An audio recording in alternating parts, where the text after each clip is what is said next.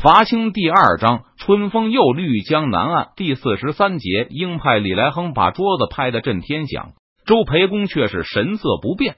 看到对方的表现，邓明也不禁有点佩服，觉得有必要对周培公做出新的评价了。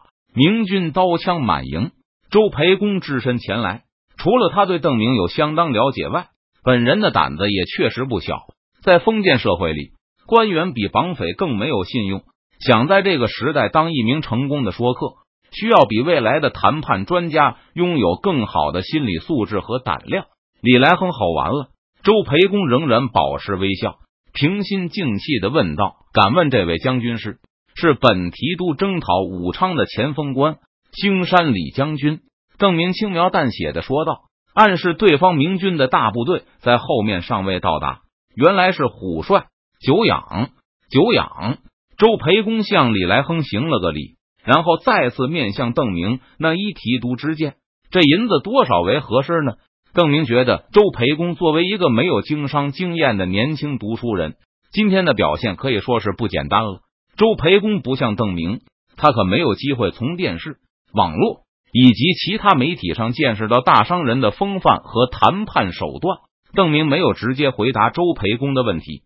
而是转过头去问李来亨：“李将军以为呢？”李来亨从未遇到过类似的场面，不过他的头脑十分灵活，能够及时察觉邓明的意图，开始扮演一个明军中鹰派的角色。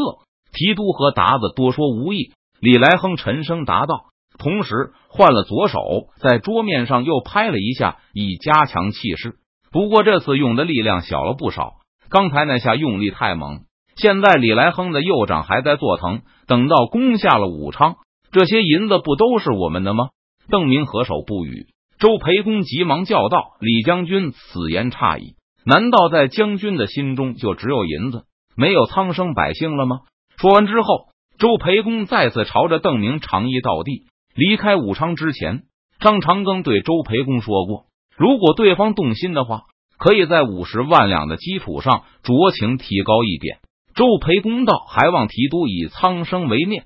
若是提督肯就此罢兵，张巡抚和湖广总督衙门上下都愿意自破家财，再捐出五万两银子。这么三言两语就多出来了五万两。李来亨伸手抚摸下巴上的短须，借以克制情绪，免得高兴的笑出声来。虽然右手掌还在发疼，但李来亨觉得这一掌拍的简直是太值了。一下子就拍出了五万两银子。李来亨在对邓明愈发佩服的同时，认为自己的表现也足以为兴山军赢到更多的银子了。忽然，李来亨感到自己的小腿上又被踢了一脚，顿时从恍惚中回过神来，侧头看去，邓明正冲着自己皱皱眉毛，使了个眼色。李将军觉得多少为合适？邓明此时对李来亨微感不满，每次周培公报出一个价。自己的这个同盟就流露出一副心满意足的模样。刚才摸着下巴就开始走神了，嘴角往上翘，眼看就要现出笑容来了。若是放在自己的前世，这种谈判助手估计早就被轰出团队了吧？周培公见到邓明还不肯答应，就又向李来亨望过来，等着明军报出的数字。在邓明和周培公二人的注视下，李来亨感到一阵阵紧张。他站在帅旗下指挥作战时都没有过这么大的压力。其实李来亨已经觉得武昌方面的条件很不错了，白拿五十五万两白银，就是在汉阳、武昌周围扫荡一圈也弄不出来这么多钱啊！现在李来亨更关注的是如何保证武昌方面实践诺言，老老实实的把五十五万两白银交到明军手中，而不是继续提价。万一武昌方面恼羞成怒。拒绝继续谈判怎么办？难道真的去以赴攻打汉阳、武昌吗？不过在邓明的注视下，李来亨不得不继续扮演好鹰派的形象。他立刻咳嗽了一声，听到这声音后，周培公和邓明都精神一振，全神贯注的等着李来亨的数字六十万两怎么样？李来亨心中琢磨着，并没有立刻把这个数字说出口。对方刚才加了五万两。己方就又要强行再加五万两，李来亨担心会激怒武昌的使者。在他看来，若是能再加上一万或者两万就不错了。其实按照李来亨的本意，赶紧答应对方的五十五万两的条件，然后催促清军尽快把银子运过来。看见邓明的眉毛渐渐又皱起来，李来亨不便再思考下去，连忙又咳嗽了一声，试探着说道：“六对。”李来亨的声音一出口，邓明立刻把话接过去，生怕李来亨说一个以十万为单位的数字，导致自己被动，不给李来亨犯错的机会。邓明大声对周培公说道：“李将军所言和我不谋而合，就按他说的，给六百万两银子，我们就退兵。”周培公大惊失色，李来亨也是张口结舌，暗道：“六百万两，这是我说的。提督若是诚心和谈，就应该拿出诚意来。”周培公镇静下来，冷笑一声：“不要由着手下人信口雌黄。”在周培公看来，邓明这是漫天要价。要自己就地还钱，不过六百万两这种价没法还，再怎么讨价还价都要在百万两以上，远远超出了张长庚的预计和周培公的权限。因此，周培公打算把邓明的这个企图扼杀在摇篮里，让对方在自己开价的基础上进行谈判。我也知道这件事绝不是周举人可以说了算的，邓明根本不打算继续与周培公斗嘴。他笑道：“先生，请回去吧。”把李将军的这个数字带给张巡抚即可。周培公知道，如果把这个数字带回去，肯定就没有继续谈判的余地了。张长庚根本拿不出这么多钱来，就是一半也绝对拿不出来。眼看谈判已经事实上破裂，周培公突然感到一阵迷惑。明明一开始进展很顺利，邓明很明显被自己的言辞打动了，眼看就要达成协议了，怎么突然就毫无征兆的破裂了呢？周培公并没有听从邓明的逐客令，抬腿走人，而是满怀不解的问道：“提督难道真的认为巡抚大人会拿出六百万两银子赎城？如果巡抚大人手中真有六百万两，就会招募丁勇，进兵中祥，而不是派学生来提督营中了。”听到邓明的逐客令后，李来亨紧张的额头冒汗，唯恐周培公拂袖而去。见对方没有立刻走掉。他心中稍安，趁着周培公注意力都在邓明身上，李来亨也向邓明丢回个眼色。可是邓明似乎完全没有察觉到李来亨的示意，一心一意仍要轰周培公走人。邓明道：“周举人，这真是欺人之谈。如果张巡抚知道手下的哪支军队可靠，哪支军队会和本提督苦战到底，别说有六百万两银子，就是只有五十万两。”也可以用来奖赏勇士，保卫武昌。可是张巡抚根本不知道手下众将是不是可以相信，会不会拿了他的赏银，然后转眼就投降本提督，所以才会派先生来我营中。邓明点中了周培公的死穴。现在张长庚确实无法判断武昌各路人马的忠诚程度。本提督出征以来，战无不胜，攻无不取，正像李将军所说的。拿下武昌以后，这些藩库的钱粮本来就是我的。而张巡抚或是与城同坟，或是被鲁廷拿下治罪，所以这不是给我多少银子我就退兵的事。无论张巡抚把武昌城中的银子拿出来多少给我，我都是有赔无赚。就看张巡抚的心理，觉得我的退兵究竟值多少银子？我觉得公平合理的价格应该是武昌城里所有的库藏。加上张巡抚认为自己性命和仕途所值的那个价，难道提督就不考虑武昌、汉阳的苍生百姓了吗？周培公再次祭出法宝，若不是考虑苍生，我早就把周先生请出营去了，何必在这里多费唇舌？邓明不为所动，周先生回去吧，把李将军所说的六百万两说给张巡抚知晓，当真一分也少不得。周培公把态度软下来。试图在邓明的价格基础上讨价还价，以便得到一个尚存希望的数字。邓明思索了片刻，李来亨默默的望着他，和周培公一样满怀希望。如果张巡抚仓促之间拿不出来，邓明拖着长缨开口道：“绝对拿不出来。”周培公斩钉截铁的说道：“莫说是六百万，便是三百万也拿不出来，可以向近身借贷。”邓明出主意道：“武昌人文荟萃。”商贾云集，凑个几百万两银子出来应该不成问题。那么熟城之事岂不是要天下皆知？周培公又一次目瞪口呆。张长庚和周培公已经商议妥当，这件事务必要保密，绝对不能被外界知道是己方出钱赎城。提督所言，万万不可。就说是向近身借贷、招募守城的壮丁、赏赐有功的官兵，为什么要说是为了赎城呢？邓明提醒道：“用北京鲁廷的名义来借贷，等到将来我退兵了，你们可以说将士奋力守城，全是因为张巡抚的赏赐丰厚。张巡抚借贷分明是高瞻远瞩之举啊，有功无罪，而且鲁廷一定会替张巡抚还钱的。”周培公望着邓明愣住了，感到脑袋中一团乱麻，很难把眼前这个人和他之前的仁义行为联系起来。仓促之间，也不知道该如何反驳对方的说法。不要着急，周先生可以回去以后和张巡抚慢慢商议。邓明看周培公愣了好一会儿，就把对方拉回到现实世界中。总之，此事万不可行。周培公再次重申道，但语气明显已经没有刚才那么坚定。如果实在没有现银，本提督也可以接受用货物进行折算。邓明又拿出另外一个解决方案：布匹。粮食和生铁，嗯，不要盔甲和兵器。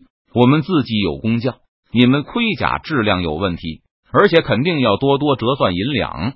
本提督宁可要生铁，不过这个事本提督觉得有两处麻烦。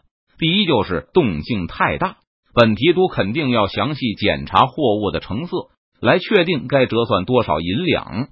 估计张巡抚也不会由着本提督一个人说了算，也要派人来与我军论理。太招人耳目。第二，实不相瞒，本提督的船只都用来装运士兵了，没有多余的船只运送这些货物。所以，如果用货物折算的话，那运粮船和运布船都必须由张巡抚免费提供，不能另外再折算银两。周培公呆立片刻，苦苦反思，到底是哪一步环节出了错，导致本来还不错的局面演变到这般地步。不过，没有等周培公想出个所以然来，邓明就再次催促他离开。无可奈何之下，周培公只好拱拱手：“学生这就回武昌去，一定把提督的话原原本本的带给巡抚大人。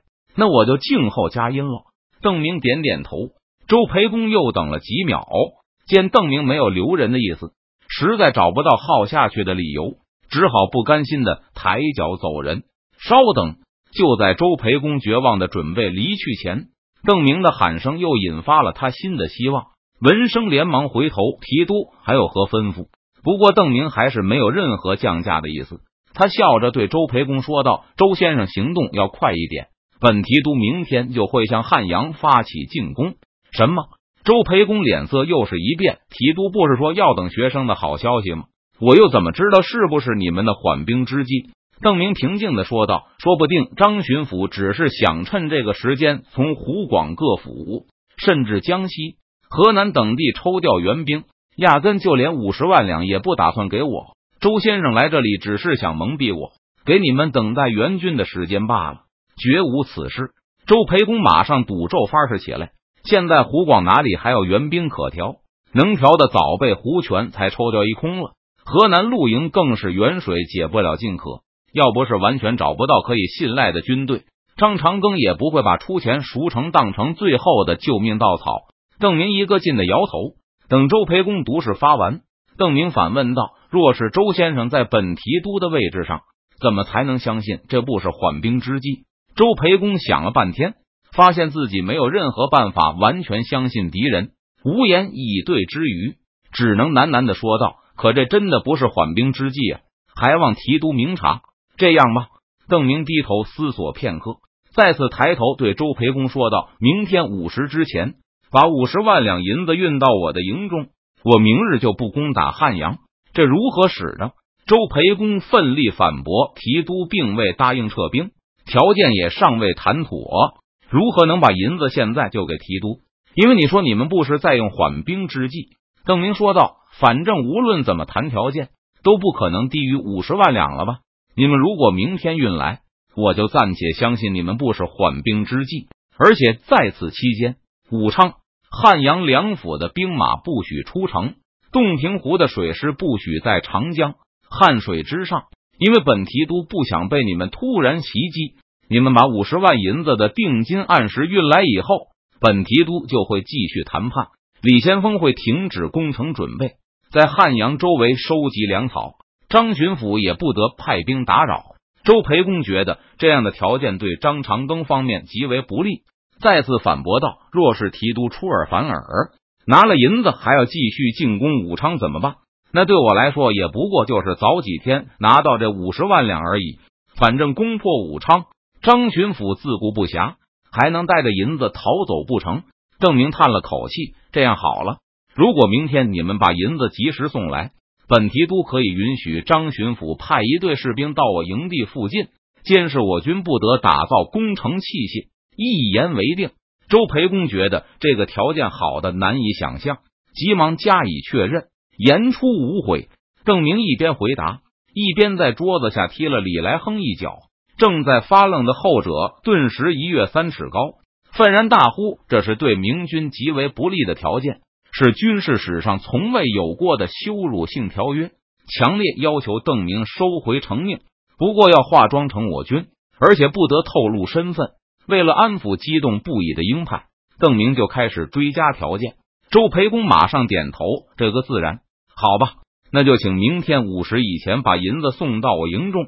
邓明让周培公马上回去筹备相关事宜。至于到底多少赎城费才合适？等确认了你们不是再用缓兵计以后再细谈不迟。周培公应了一声，就要离去，突然心中一阵恍惚，怎么好像条件已经演变的完全和事先商定的不同了呢？本来张长庚也没打算立刻付五十万两银子，还打算能拖多久是多久。若是邓明老老实实的退兵，而湖广情况又发生有利清军的变化的话，张长庚会很高兴赖掉这笔债务的。提督说不相信我们，可我们为什么一定要相信提督呢？周培公又向邓明发问。提督说会让我们派人监督，说不会攻打武昌。可说到底，这都不过是提督的一句话而已。因为两点，邓明似乎早就料到了周培公有此疑问。他竖起一根指头：第一，这是你们张巡抚欠我的。我在钟祥刺杀胡总督时，他欠我一个人情。周培公脸上又露出茫然之色。猜不透邓明所指的一个人情是什么意思？难道少福王当时也能把巡抚大人杀了，但是手下留情了？你不用胡思乱想，回去转告张巡抚，他心里明白的很。邓明笑道，同时竖起了第二根指头。第二，明天我就会开始打造工程器械，然后开始攻击汉阳、武昌。我不知道在我军连战连胜的声威下。贵军能够在城外抵挡多久？但想必坚持不了多长时间。当我的冲车撞在汉阳的城墙上时，邓明举起来的手臂轻轻向前一挥，笔直的指向前方。突然之间，周培公感到有一股枭雄的气势随着这个动作从对方身上弥漫出来。那时，就如周先生所说，攻破汉阳、武昌已经关系到我的名声、军心。关系到我的中兴大业，那时无论我心中是不是在乎武昌、汉阳的生灵，这一仗也必须打到底。我的大业是不能用银子收买的。